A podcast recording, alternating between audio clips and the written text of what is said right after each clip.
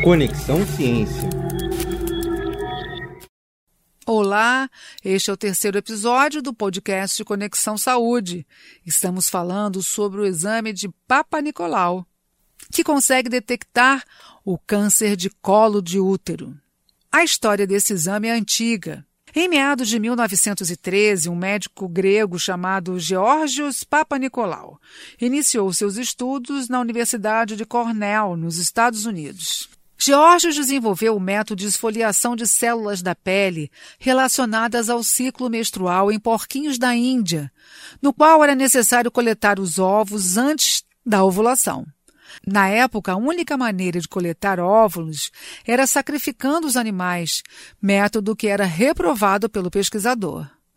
Um dia, após observar que porquinhos da Índia possuíam um ciclo menstrual pequeno demais para ser notado, Papa Nicolau decidiu coletar amostras desse período utilizando um espéculo nasal e examinou o esfregaço sobre o microscópio. O que ele viu foi animador: células de variadas formas e uma sequência distinta de padrões que o fizeram capaz de catalogar o ciclo ovariano e uterino dia a dia, permitindo que ele previsse a condição dos ovários e coletasse os ovócitos no melhor momento. Com o passar dos anos, o cientista direcionou sua pesquisa para as mulheres e o que se seguiu foi uma situação um tanto peculiar a presença de células malignas no esfregaço de mulheres com câncer cervical.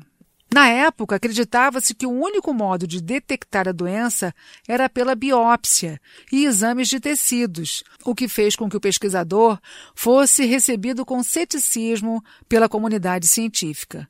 Mas isso não o impediu de continuar a jornada. Em 1939, ao lado do ginecologista Herbert Traut, os dois médicos analisaram amostras de voluntárias do Departamento de Ginecologia do Hospital Central de Nova York. Os resultados mostraram vários casos assintomáticos de câncer, alguns em estágio inicial, que não seriam detectados no exame de biópsia. Essas descobertas foram publicadas em 1943 e a técnica do esfregaço de células logo viria a ser conhecida como teste de Papa Nicolau, capaz de detectar câncer previamente, antes de qualquer sintoma, e possibilitando o tratamento antes que a doença se alastre, o que fez o número de mortes despencar. Mas então, se o exame de Papa Nicolau é eficaz na localização do cancro, por que a taxa de casos diagnosticados e óbitos decorrentes da doença continua a ser um problema de proporções tão grandes? Descubra com a gente no próximo episódio. Conexão Ciência.